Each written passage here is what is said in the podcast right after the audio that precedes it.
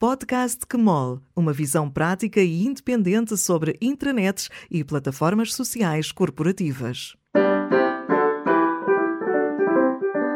Olá, o meu nome é Ana Neves e este é o 23 episódio do Podcast Kmol, Série B. A criação de uma nova intranet é e deve ser vista como um projeto ao qual é alocada uma equipa. Esta equipa é muitas vezes coordenada pelas áreas de tecnologia ou de comunicação. Algumas vezes inclui colegas destas duas áreas, outras vezes inclui colegas de outras áreas, como os recursos humanos, inovação, a gestão de conhecimento. Outras vezes a equipa fica limitada a colegas de uma mesma área organizacional.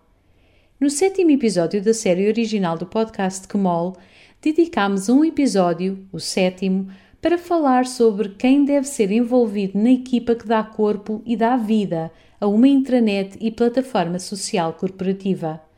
Para ajudar, convidei a Catherine Shinners, fundadora e diretora principal da Merced Group, uma empresa localizada em Palo Alto, na Califórnia.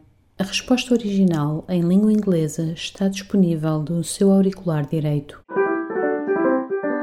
It's not uncommon for intranets or enterprise social implementations Não é raro ver a implementação de intranets ou plataformas sociais corporativas avançar como um projeto de TI, talvez com alguma participação marginal das funções de RH e comunicação que são incluídas e orientadas para a gestão da mudança.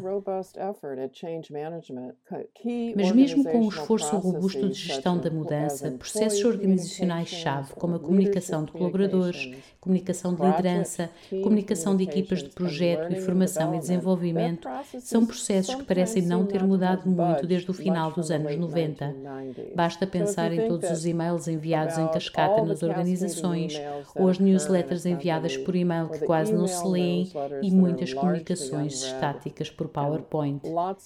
Assim, as equipas de RH e comunicação podem não entender o poder das ferramentas que estão para ser implementadas e que irão ajudar a equipa a criar formas mais dinâmicas e atuais de envolver os colaboradores. Se a nova intranet for entendida como um projeto primariamente de TI, os líderes de RH, comunicação e negócio podem não entender que quando o papel da tecnologia começa a chegar ao fim, o verdadeiro trabalho de otimização da produtividade e do employee engagement está apenas a arrancar.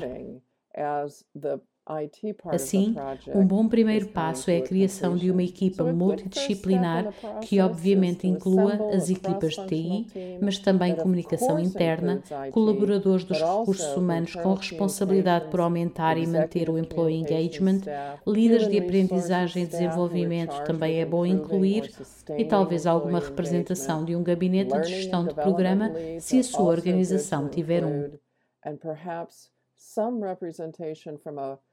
Program Management Office if your company has one. Se gostou deste episódio, partilhe-o com colegas e amigos e, se ainda não o fez, subscreva o podcast Kemol nas principais plataformas. O podcast Kemol é uma criação da Neumann, é produzido por Daniela Azevedo e a música é de André Silva.